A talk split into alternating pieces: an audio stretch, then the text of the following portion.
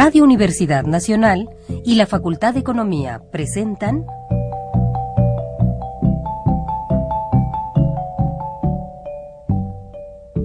Los bienes terrenales.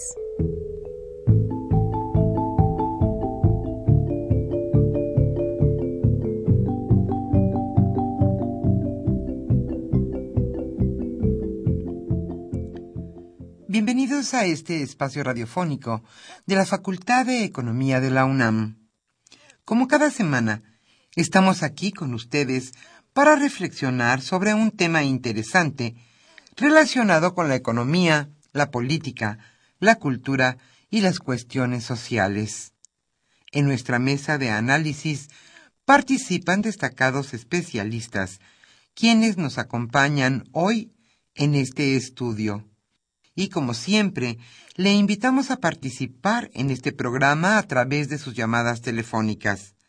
Para nosotros es un gusto saber que usted desde su casa, desde su oficina o en el lugar donde se encuentre, se interesa en el tema que tratamos. Nuestro número 5536 8989. Repito con mucho gusto, 5536 8989.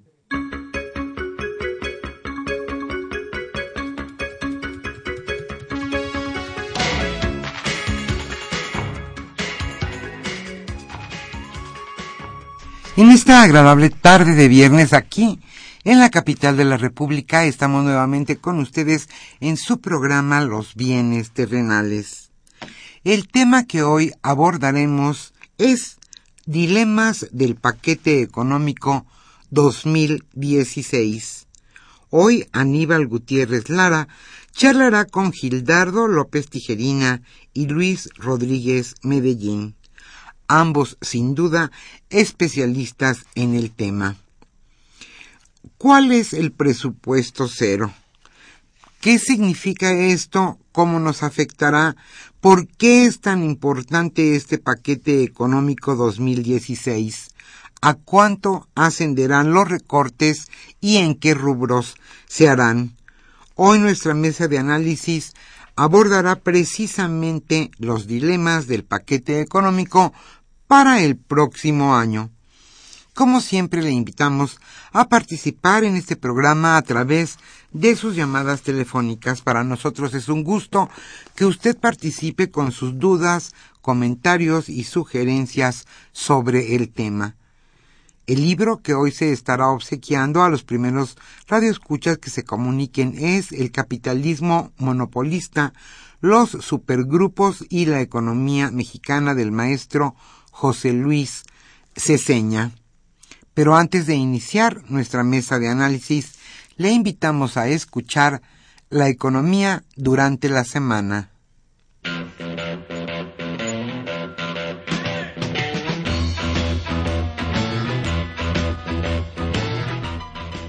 La economía durante la semana.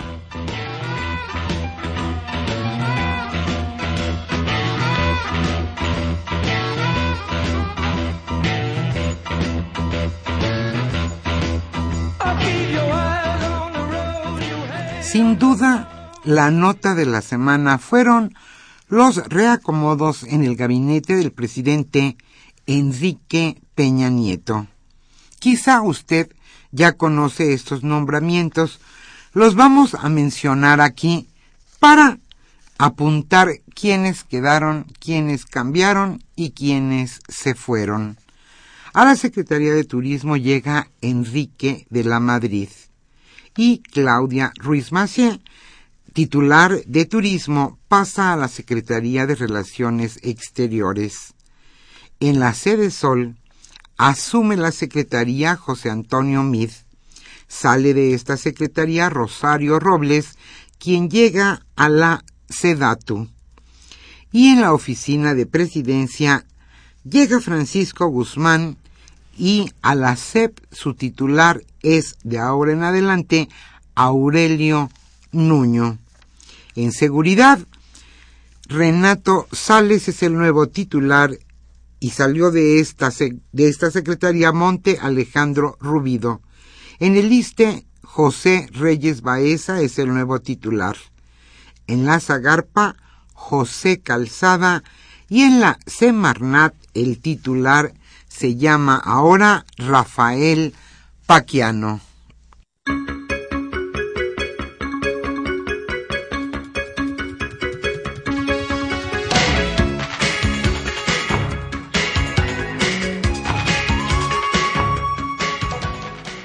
incrementa el déficit comercial petrolero. En julio de este año, el déficit comercial petrolero alcanzó 888 millones de dólares, el monto más alto desde que se tiene registro, por lo menos desde el año 1993, según datos ajustados por estacionalidad del INEGI. Desde octubre de 2014, las exportaciones petroleras han sido inferiores a las importaciones y en lo que va del año, la balanza comercial de estos productos acumuló un saldo negativo de 4.250 millones de dólares, algo que contrasta con el superávit por 2.642 millones de enero a julio, pero del año pasado.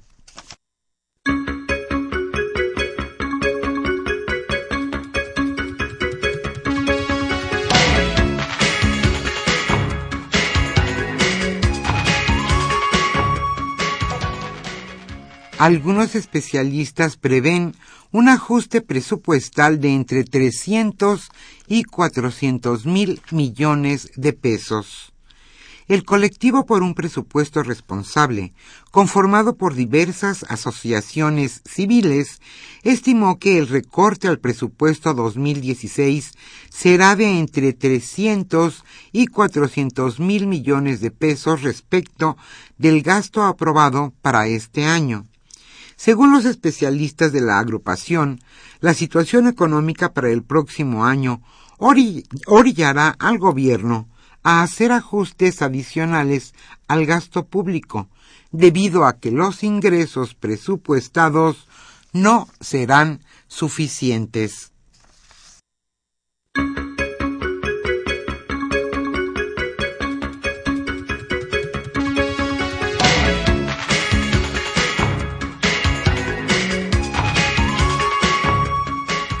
La importancia de la economía china.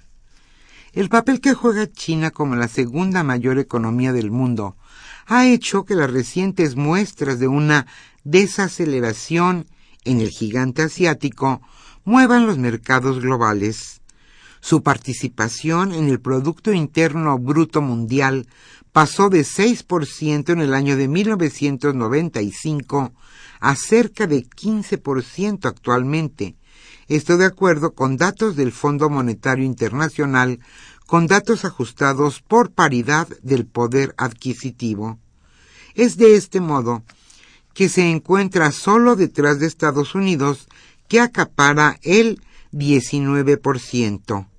Ambos países son los dos principales consumidores de petróleo y los que más importan materias primas.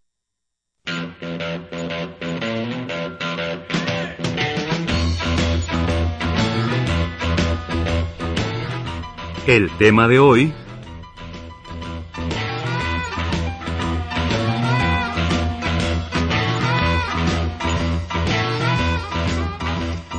Como señalamos al inicio de este programa, hoy hablaremos sobre los dilemas del paquete económico 2016. Aníbal Gutiérrez Lara charlará con dos amigos y especialistas en el tema el maestro Gildardo López Tijerina y el maestro Luis Rodríguez Medellín. Ambos son catedráticos de nuestra facultad, la Facultad de Economía de la UNAM. ¿Por qué es tan importante en este momento el paquete económico para el próximo año? Como siempre, le invitamos a participar en este programa a través de sus llamadas telefónicas a nosotros nos da un gusto que usted se acerque a los bienes terrenales por teléfono y nos comunique sus dudas, preguntas y comentarios sobre el tema que hoy abordaremos, el paquete económico para el próximo año. Hoy estaremos obsequiando el libro de José Luis Ceseña titulado El capitalismo monopolista, los supergrupos y la economía mexicana.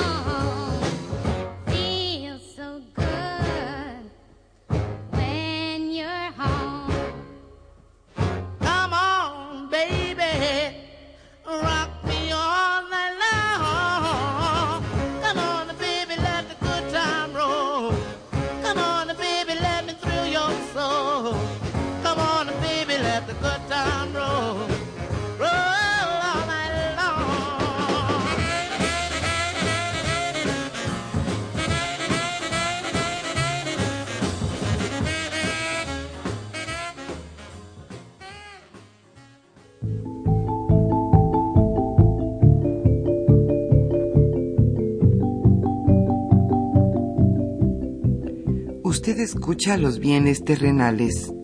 Nos interesa conocer su opinión. Le invitamos a comunicarse a este programa al teléfono 5536 89 89. Repetimos con mucho gusto, 5536 89 89.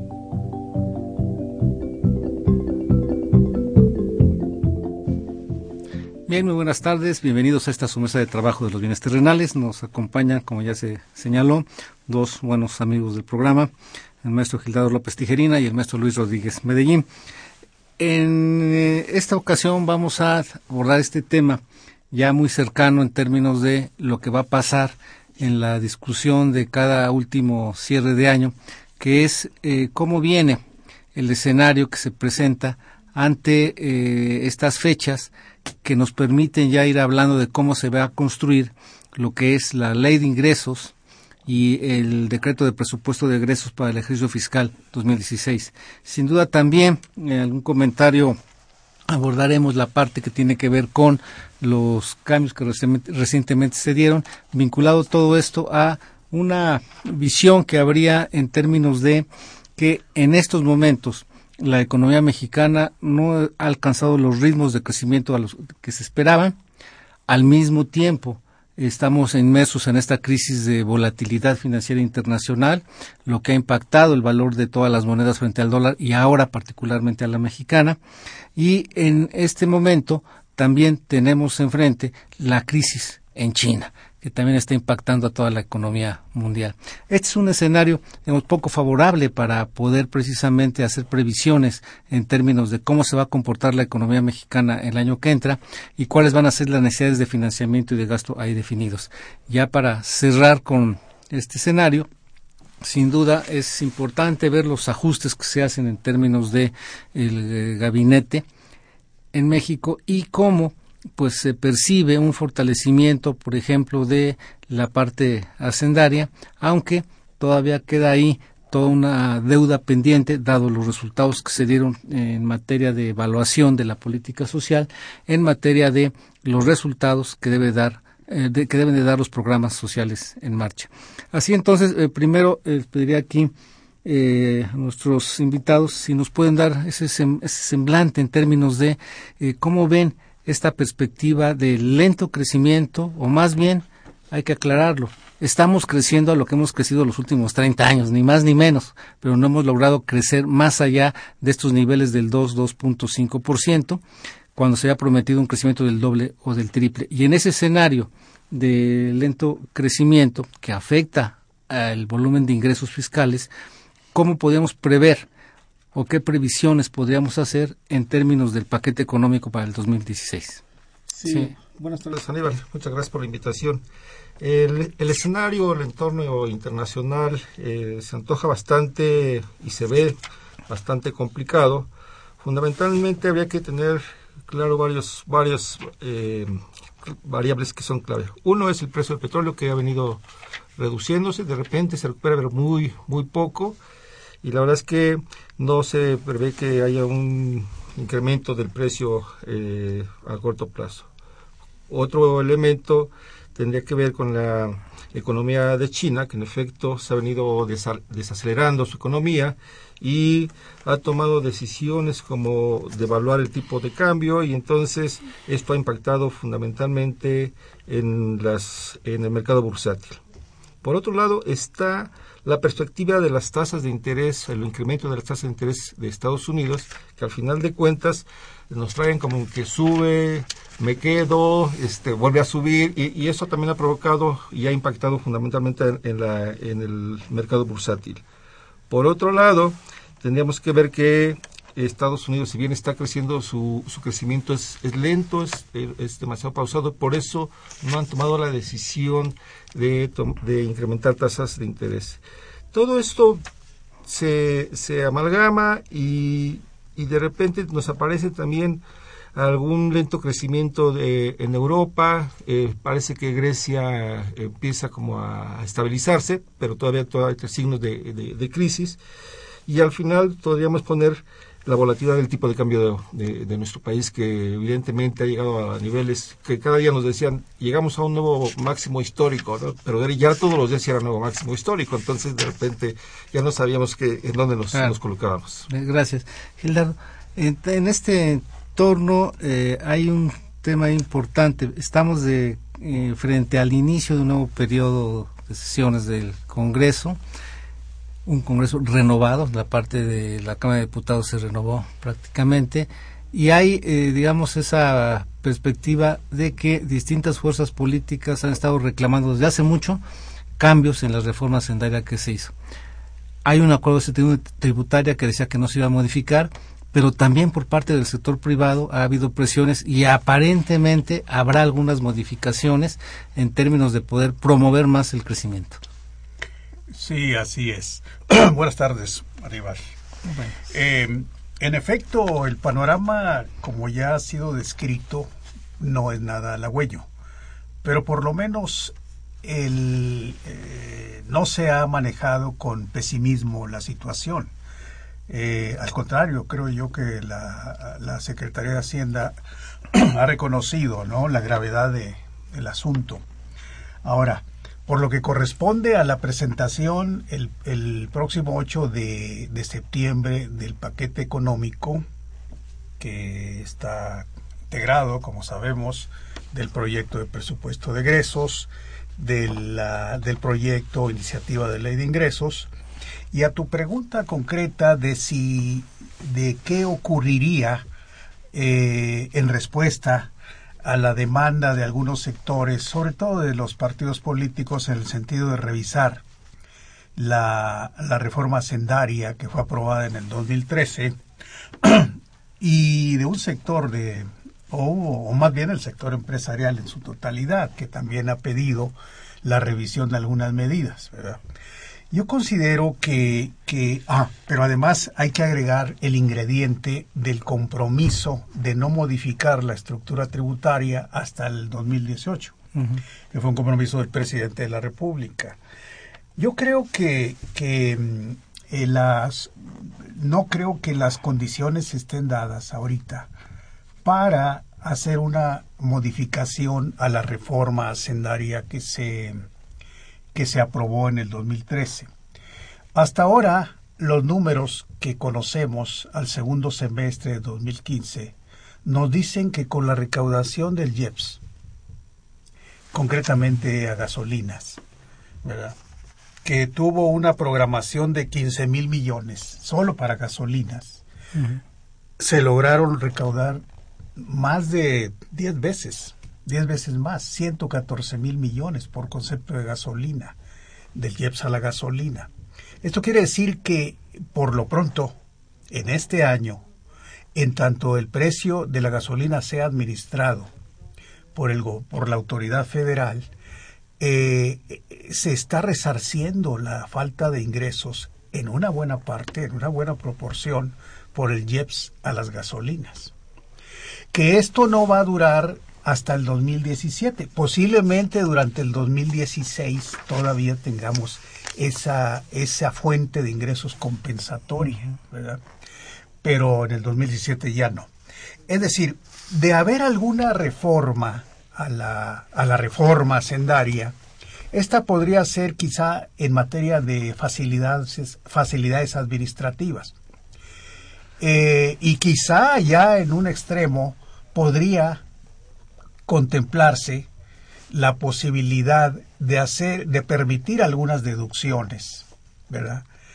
Por ejemplo, el, el, las, las, el porcentaje que se permite de exención a las prestaciones laborales, ¿verdad? Que sería una, que es más bien una de las, em, de las fuentes eh, o de los puntos que han estado reclamando los empresarios. Pero más allá, no existen las condiciones para que, para que se, se, se renueve o se reforme o se hagan cambios sustanciales a la reforma que está vigente.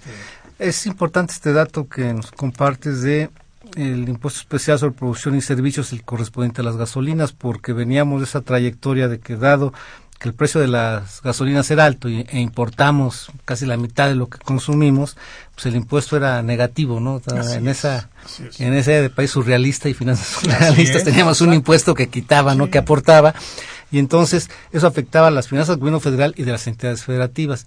Entonces hoy se convirtió, dado la baja en el precio, en un factor que te ha dado, digamos, ese margen pero no es muy grande. No, no, no es, de ninguna manera. Eh, vamos a, vamos a, agregar otro elemento. El propósito de ir reduciendo el déficit público y al 2017 llegar a cero. Ahorita tenemos un 1.5 y para el 2016 se pretende que sea 1. Entonces, en ausencia de ingresos mayores, pues se ha optado por el recurso del, de ajustar el gasto público. Y para ello, pues todos lo sabemos, aquí hemos tenido diálogo en materia del enfoque presupuesto base cero, en donde ha habido una, una, em, una fusión de programas, la eliminación de otros. Si bien todavía existen algunas em, observaciones de parte de organizaciones que, de, que, que, que siguen los procesos presupuestales y de transparencia, pero yo creo que ha habido un, un avance. Claro, habrá que esperar el día 8 para conocer los números, ¿verdad?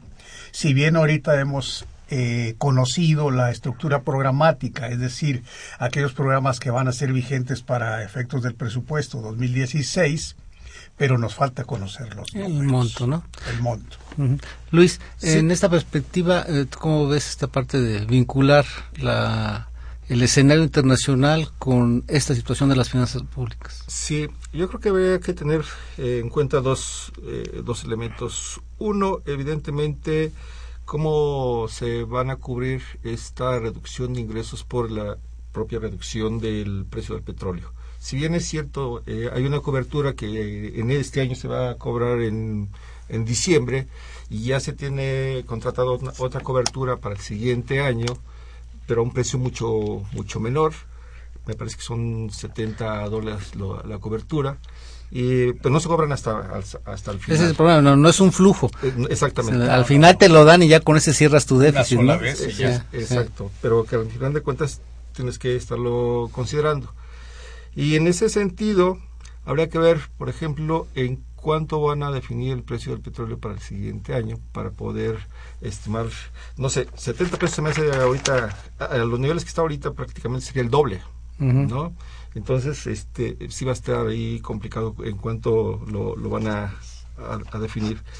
En efecto, el, también el ajuste presupuestario que, que, se están, que se está haciendo en las, en las, las dependencias, eh, me parece que eh, en este, este, último trimestre entra en vigor otro, otro ajuste para completar lo que se había estimado y esperaríamos que el presupuesto también viniera ajustado una vez más, entonces este ya ya digamos el, el, ajuste en el gasto público sería de una proporción bastante importante y lo que llamaría la atención es si no nos está funcionando la parte eh, del motor externo, es decir, las exportaciones, porque hay un lento crecimiento tanto en Estados Unidos como en el, mercado internacional, entonces en el mercado en el mercado interno ¿Cómo le vamos a hacer para que esto crezca? De hecho, si ya han modificado las estimaciones del PIB de crecimiento tanto para 2015 como para 2016, seguramente que también lo van a aumentar hacia la baja.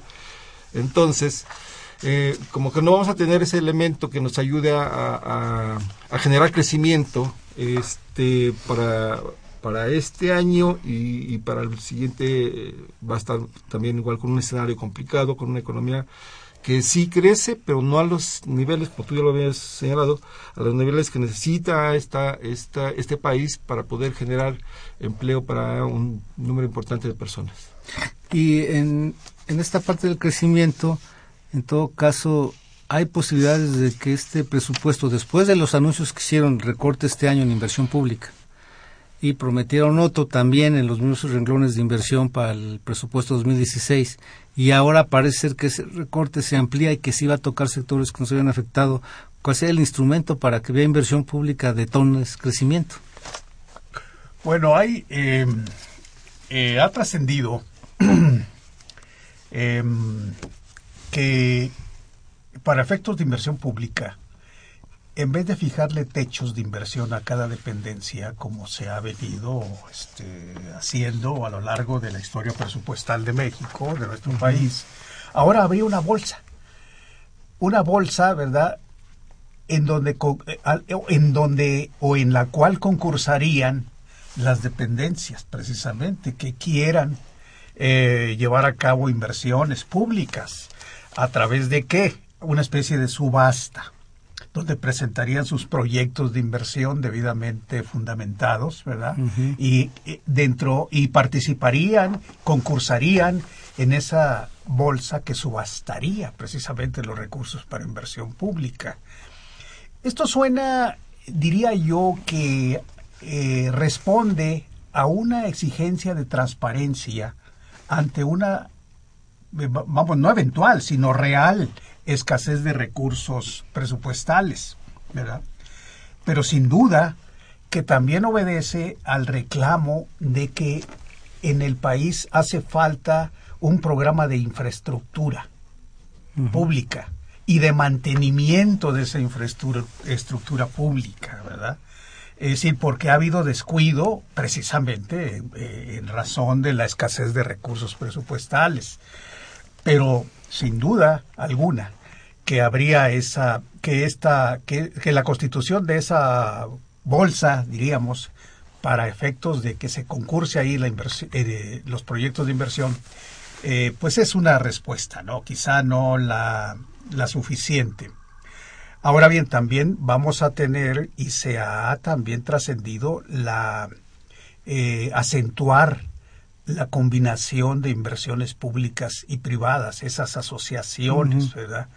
Eh, se le, es una respuesta a la, a la imperiosa necesidad de incrementar los recursos públicos. Entonces las asociaciones públicas privadas creo yo que tendrían también un papel relevante. De hecho, algo estaban revisando en la ley, ¿no? Porque algo que no, no, funcionaba, estaban ahí corrigiendo para poder abrir más la posibilidad de esa sí, había que si podían ir conjuntamente no en el grupo así como está la licitación en Pemex ¿no? sí, de hecho de hecho si se recuerdan está el programa nacional de infraestructura ¿no? donde ya se habla de este, de esa asociación y, y la inversión eh, este estaba estimada de aquí al al 2018 cuando termina la administración. Entonces y, y tenía una serie de proyectos eh, realmente importantes, ¿no? donde entraban varias secretarías, pero también se permitía la, parte de la inversión, de la inversión privada.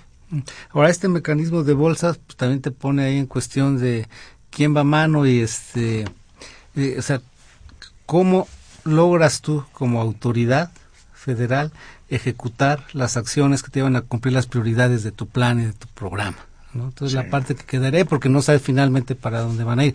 ¿Quién va a ser el, el que, la última instancia que va a decidir a quién? ¿no? Tendría que ser un organismo o, tendría que haber participación plural de, de, incluso de los particulares, ¿verdad? De gente autónoma, independiente, que también, como se hace en las licitaciones de la ronda, que hay presencia de observadores, de observadores eh, independientes, autónomos, que participan, por lo menos observando, observando que los procesos y que las licitaciones se hagan siguiendo los requisitos y lo que tú señalas, que sean prioritarios, que sean prioritarios y que no nada más porque presentan un proyecto impecable, ya con ello automáticamente se, se aprueben los recursos presupuestales para inversión pública. No, también tendría y principalmente tendría que tomarse en cuenta el criterio de prioridad. Yo creo en ese sentido, y tú lo, lo, comentabas bien, la parte de transparencia y rendición de cuentas. ¿no? Si es cierto que hay que ser muy transparentes, eh, lo que pudieras llamarse de alguna manera tipo licitaciones, y que al mismo tiempo estuviera acompañado de una revisión de cuentas que permitiera darle mucho más transparencia a esto. Es decir, cómo, cómo se invierte, cómo se gasta para poder tener claridad y, que la gente que, y que pagamos impuestos sepamos exactamente dónde se están yendo esos, esos recursos. Gracias. Entonces, en este entorno puede haber algunas novedades en lo que esperaríamos del paquete, como sería esta posibilidad de que haya facilidades administrativas o estas concesiones en términos de la deducción de prestaciones laborales, lo de deducción también de la inversión, también, que por ahí está circulando. Este, la, la bueno, más bien la amortización o las deducciones en un 100%, ¿verdad? que, que se digo que estaba contemplado hasta antes de 2003. Y hay otro tema que, bueno, el concepto pues ya existía, este, estas zonas económicas ah, que antes eran ¿qué? pero antes eran zonas económicas exclusivas, o las zonas económicas especiales que están poniendo ahora no y esto eh, está dirigido al sur sureste pero reclama y también una gran coordinación institucional y recursos para promover inversión porque la idea es generar desarrollo se tiene que invertir ahí tiene que haber ingresos no sí por supuesto. Yo creo que que este bueno el panorama el panorama, eh, más o menos en términos generales, ya lo planteó el día de hoy el secretario de Hacienda. Ya habló precisamente de que el precio del petróleo será menor a 50 dólares, ¿verdad? Y que el tipo de cambio, pues no, que tendrá que ser mayor a 14 pesos. Bueno, mm, estamos en 17. Y que, bueno, las coberturas en este año se fijaron, pues, para precios menores de 79, que fue el precio que se que se bueno, al que se al, que sirvió de base para la compra de la cobertura. Eh, sin embargo, pues esto no para 2017 ya no vamos a no se puede estimar. Eh, sabemos que los precios del, del, petróleo van a durar bajos, quizá lleguen a 20, entre 20 y 30 dólares en los próximos años, ¿verdad? Por las razones que ya de sobra lo sabemos. Eh, que etcétera. ¿no? Yo recuerdo que, te acuerdas en los 90, precisamente cuando estaba la administración de Cedillo, veníamos de un escenario de que en algún momento el precio del petróleo arriba de 100 y de repente ya estábamos en 7, ¿no? En un periodo ahí de unos cuantos años. esa es la capacidad de, de, volatilidad que puede tener el precio del petróleo. Pero mira, este eh, Aníbal, la historia se repite. Estaba viendo un libro que llegó a mis manos de de una, de una comparecencia que tuvo el, el secretario de Hacienda en 1983 ante la Comisión de Hacienda del Senado, don Jesús Silva Herzog Flores. Y él decía que, es decir, debido también a lo que estamos padeciendo en este momento, en 1981 el precio del petróleo era de 36 dólares y en 82 bajó a 28 y en 83 26. Lo mismo ocurrió en 86, como tú recuerdas. En 85 teníamos el precio de 25 y bajó a 12 dólares por barril. Y lo mismo, recortes presupuestales. La historia se repite. Claro. Y con la misma crudeza con la que el día de hoy eh, leí yo las declaraciones del secretario de Hacienda, en aquel tiempo hay una frase memorable de, del secretario de Hacienda donde, donde él dice que eh, en, un, en una posición optimista el país crecería a cero. sí, así lo dice, que, que siendo optimista. Siendo optimista, no crecemos. Ahora no, no va a ocurrir eh, este, esto, pero ya por lo menos eh, se observa que se reconoce el problema. Claro. ¿verdad? de, hecho, hoy el escenario que planteaba el secretario de Hacienda era, bueno, tenemos buenos resultados en que la economía como queda sigue creciendo a, la tasa esa de poquito arriba del 2 pues sigue creciendo. Está generando empleos. La inflación está en niveles récord así por abajo del 3% que casi nunca habíamos estado ¿no? hay demanda por exportaciones el mercado interno una parte sobre todo la automotriz era la que estaba creciendo ¿no? hay créditos según lo que él señalaba. O sea no estamos en esa situación. Sin embargo pues estamos muy apretados en términos económicos en función de las necesidades que tenemos. ¿no? Sí, parece que seguimos aplicando las mismas recetas. Sí, el, mismo escenario, la, misma receta y eh, eh, evidentemente de en algún momento, eh, si se recuerdan, se ha dado o se ha estimado que las tasas de interés de nuestro país subieran antes de las de Estados Unidos para poder este, preparar el terreno para cuando venga el incremento de tasas de interés de Estados Unidos. Sin embargo, no se toma una decisión de ese tamaño todavía, pero eh, existe esa posibilidad que al final de cuentas, este, a ver si se, se echan esa, esa bronca. Bien, tenemos ya aquí llamadas del público. Agradezco a Gerardo Silvén Martínez, Benito Juárez, geólogo, y nos hace un comentario que señala, entiendo el contexto mundial, entiendo la baja del precio del petróleo, entiendo hasta los recortes. Lo que no entiendo son las grandes erogaciones para obras faraónicas como el nuevo aeropuerto, la inversión, el corredor Chapultepec, el dinero para partidos políticos y los negocios entre políticos e iniciativa privada. Saludos y felicitaciones a los estudiantes de la mesa, ¿no?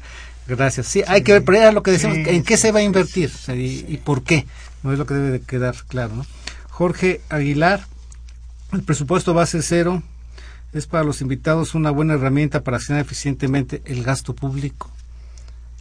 Bueno, pues podría, ese es el objetivo. Si, tuviéramos realmente todos los elementos que lo integran, podría funcionar. Porque el presupuesto base cero, hay que recordar, no es que se vaya a recortar, puede aumentar si la necesidad te lo determina. Claro. Entonces. igual eh, tenemos que ver eh, en, realidad cuántos de los programas lograron realmente funcionar o eliminarse y, el tamaño de estos programas, porque al final de cuentas, si, si el tamaño de los programas no es tan considerable, pues es, es, complicado. Pero no podemos pensar, por ejemplo, en, quitar a Prospera, que es uno de los que más eh, recursos tiene. Por ahí viene otra pregunta en ese sentido. Y María Luisa Ruiz de la Venustiano Carranza nos pregunta si se tiene algún dato de en cuánto ascenderá el recorte en educación.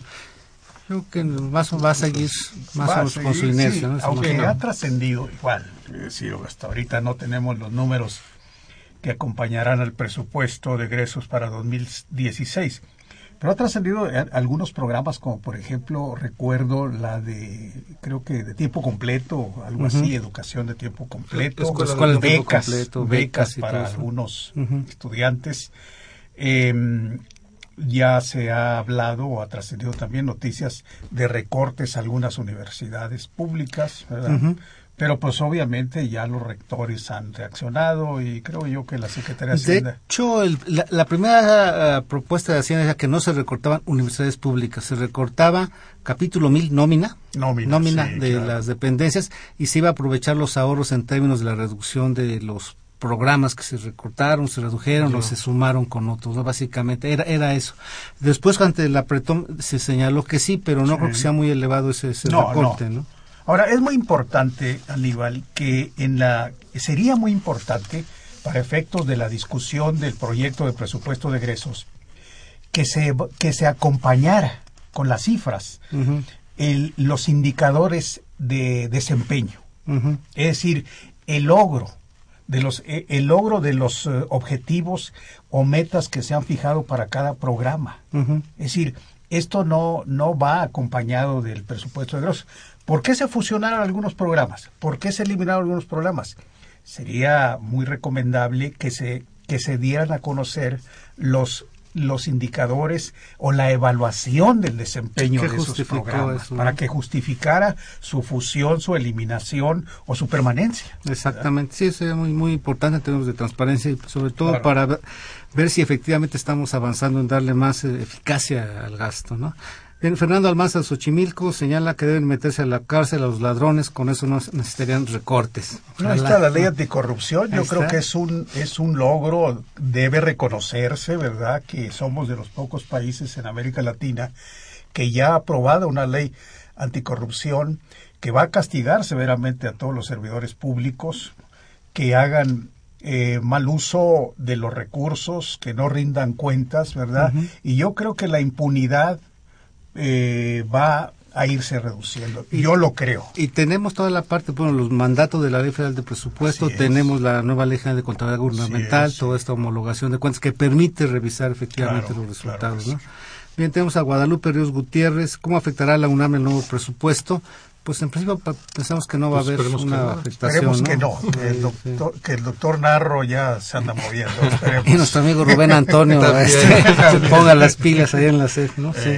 Eh, Josué Medina, estudiante, eh, que en las escuelas no pidan tantos útiles porque salen muy caros y pesan mucho. Efectivamente, es parte de lo que la educación media sobre todo se padece.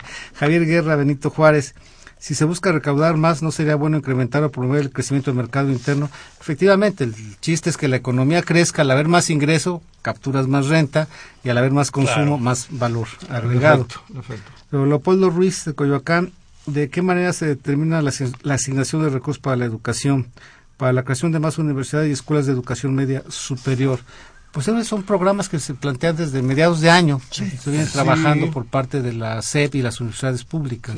La misma fórmula, perdón, la misma fórmula, me refiero a la educación básica y normal, la misma fórmula eh, determina los, los elementos que a partir de los cuales se van a otorgar los recursos. Está la plantilla de alumnos, la plantilla de profesores, los inmuebles, ¿verdad? Es decir, la ley de coordinación fiscal nos eh, señala con precisión cuáles son los elementos e indicadores que se toman en cuenta para dar a cada entidad federativa los recursos correspondientes. Eh, gracias. Jesús Ríos de Miguel Hidalgo, eh, ¿cómo afectará el presupuesto base cero específicamente a los programas sociales y cuántos desaparecerán? Pues ya dieron a conocer la estructura prácticamente, algunos. pequeños desaparecieron, pero la base fundamental sigue. Sin embargo, yo creo que todavía hay mucho que por hacer en materia de, gasto en desarrollo social. Es decir, me refiero a, a ir perfeccionando los indicadores de desempeño, de evaluación. Es decir, no solamente em, señalar que se ha logrado eh, satisfacer o atender la población objetivo, sino si esa cobertura ¿verdad? Ha, ha mejorado en su, en su alimentación, en su bienestar, ¿verdad? Es decir, y, yo creo que indicadores más precisos, eh, que haya también los, los correspondientes padrones de beneficiarios, que que están distribuidos y que hay una hay, hay numerosos o varios, ¿verdad? Sí, algunos programas lo tienen, otros no. Sí, eh, depende del tipo de programa, pero eh, en efecto yo creo que para construir este tipo de indicadores indicadores de impacto como los que, señalas, este sí necesitamos un trabajo mucho más profundo para cada uno de los de los programas sociales, aunque algunos eh, eh, son un poco complicados, pero evidentemente los programas están siendo evaluados eh, constantemente, eh, los resultados están a, la luz pública.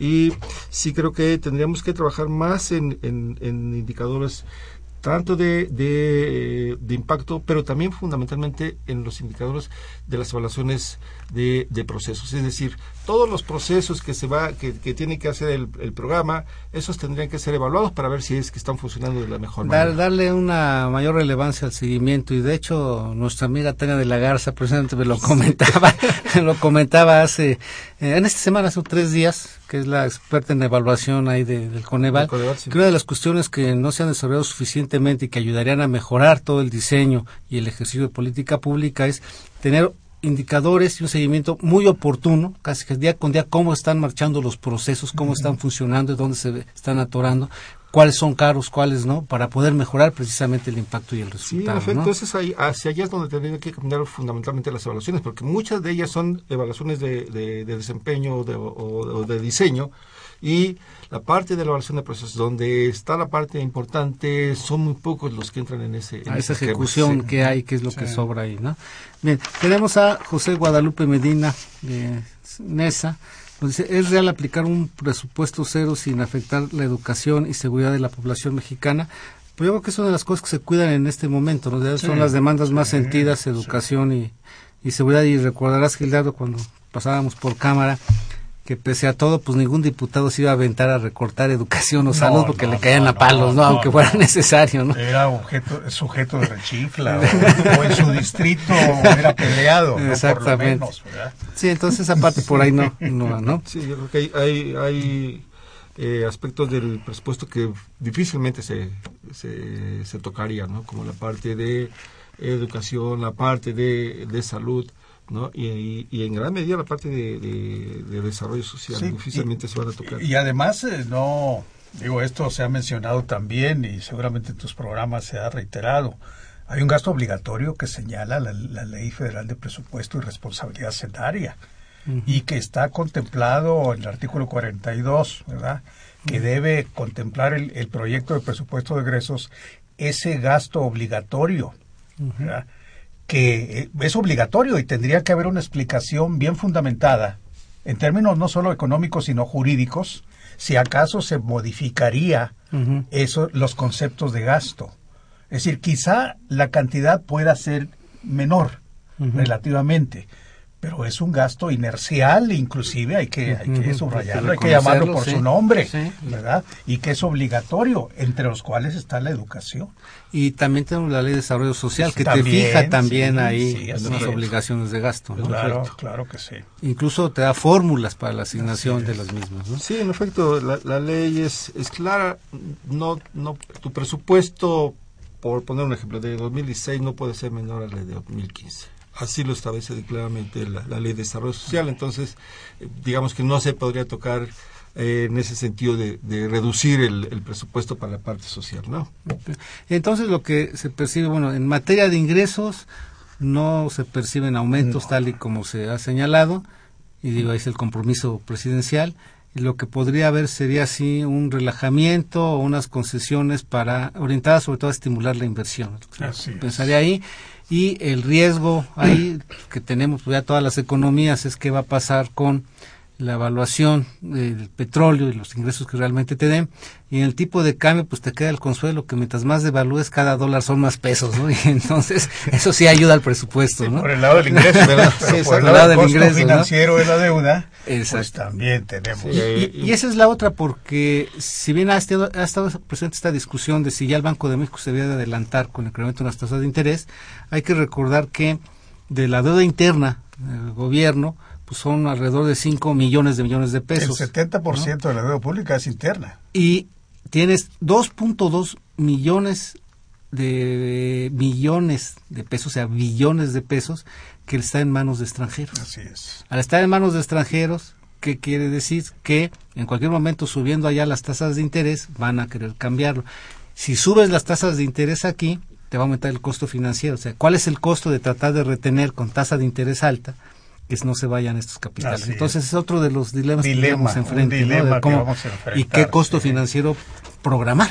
¿no? Sí, Si elevamos las tasas, no creo que lo hagamos antes que lo que lo va a hacer la Fed. eh, siempre vamos atrás, siempre vamos atrás, pero pues sí tendría sus implicaciones. Sí, aunque obviamente traes un- una parte de vulnerabilidad en el tipo de cambio y eso al final de cuentas, aunque ahorita no se ha eh, visto o no hay- o por lo menos no no se logra ver es el, el impacto en la en la inflación. ¿no? Si bien es cierto, tienes como dos o tres variables que te están anclando el- el- los precios, en algún momento la depreciación del tipo de cambio va a pegar a la inflación. Claro, claro. Sí, claro, ya, temprano ya- ya está anunciado. Bueno, el mes Sí, que entra, ya. ya en unas semanas, vienen, por ejemplo, los nuevos modelos de automóviles, ya tendrán la carga precisamente de eso, supuesto, ya claro, sus claro, componentes claro. son importados. Computadoras es, igual, ahora que empieza el año escolar, pues, Sí, también. sí. todo eso, te, vas al buen fin y ahí sale más barato. bueno, este, Guillermo Aguirre doctor, expresidente de CONACYT, dice, el secretario de Economía debe dejar de servir al dinero para ocuparse de la gente. La gente no es dinero. Efectivamente, de tener ese sentido social y sensibilidad. Salvador Canchola Olmedo de Naucalpa, ¿qué variables son las que componen el paquete económico para el año entrante?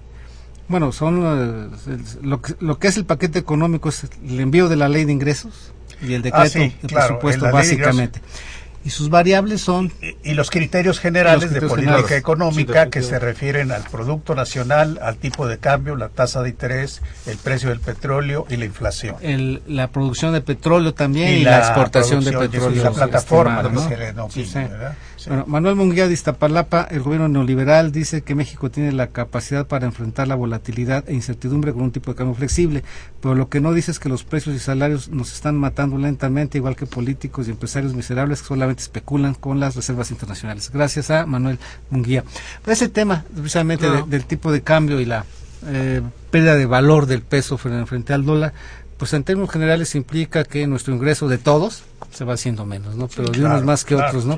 Y, y, a este otro tema te llama la atención, si estamos hablando de que tenemos eh, un índice nacional de precios al consumidor, el promedio nacional en niveles por abajo del 3%, la pregunta que me hacen también en otros espacios es, ¿por qué la gente ve que no le alcanza? Pues es muy sencillo, porque los alimentos han crecido al triple de lo que está creciendo este índice promedio y por lo tanto su nivel de ingreso se ve deteriorado y en la medida que es de menor ingreso un porcentaje mayor va a alimentos y por, lo tanto ven que no les alcanza. esa parte de trabajamos con un promedio, el índice nacional de precios al consumidor, pero hay determinados grupos de productos cuyos precios no los hemos podido contener porque además tienen una gran volatilidad como es el producto agropecuario. Es lo que se denomina la inflación no subyacente, ¿verdad? Que está, ahí está la gasolina, ahí están los otros productos energéticos que sí crecen y algunos precios que se incrementan de manera estacional, no durante todo el año.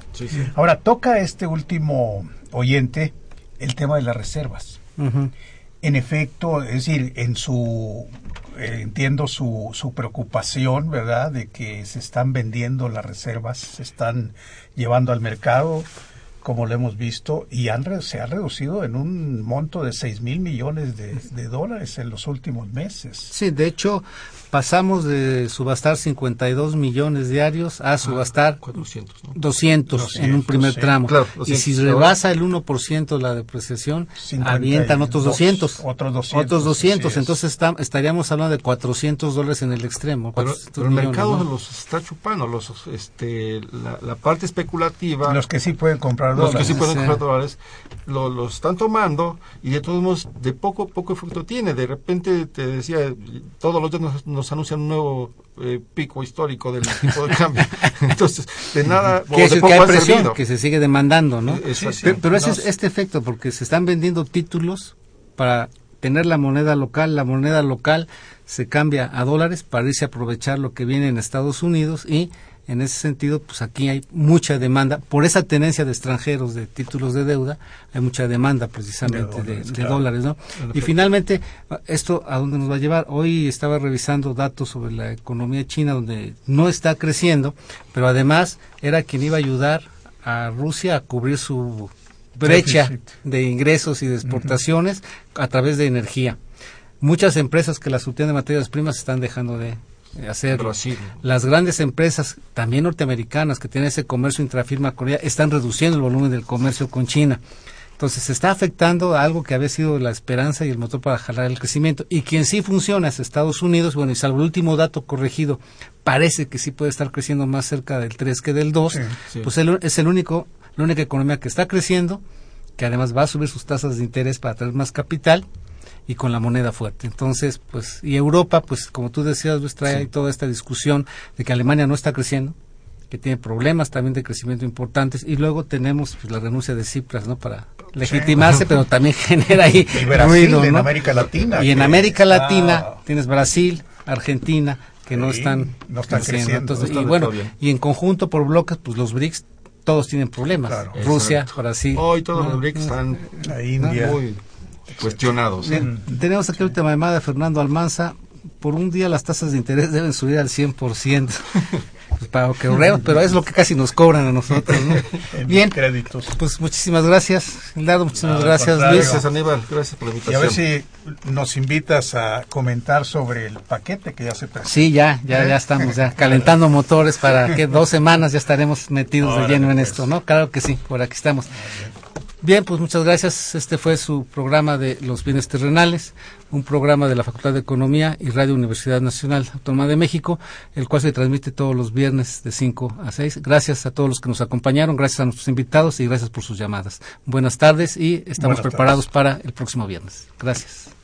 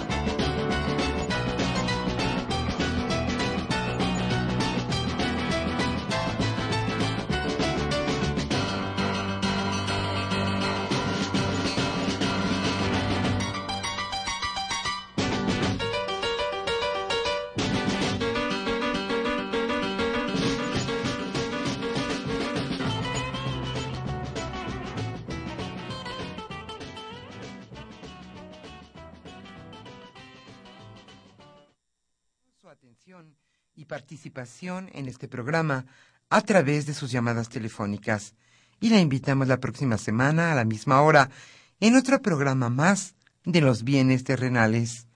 La coordinación general fue de Carlos Javier Cabrera Adame, la coordinación académica de Aníbal Gutiérrez, Roberto Cabral, Alejandro Pérez Pascual, Rubén Antonio Miguel y Leonardo Lomelí Vanegas.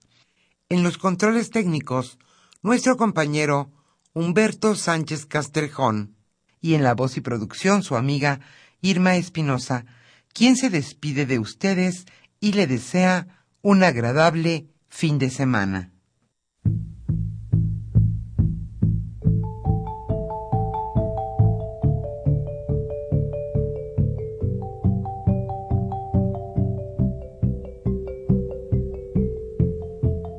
Radio Universidad Nacional y la Facultad de Economía presentaron Los bienes terrenales.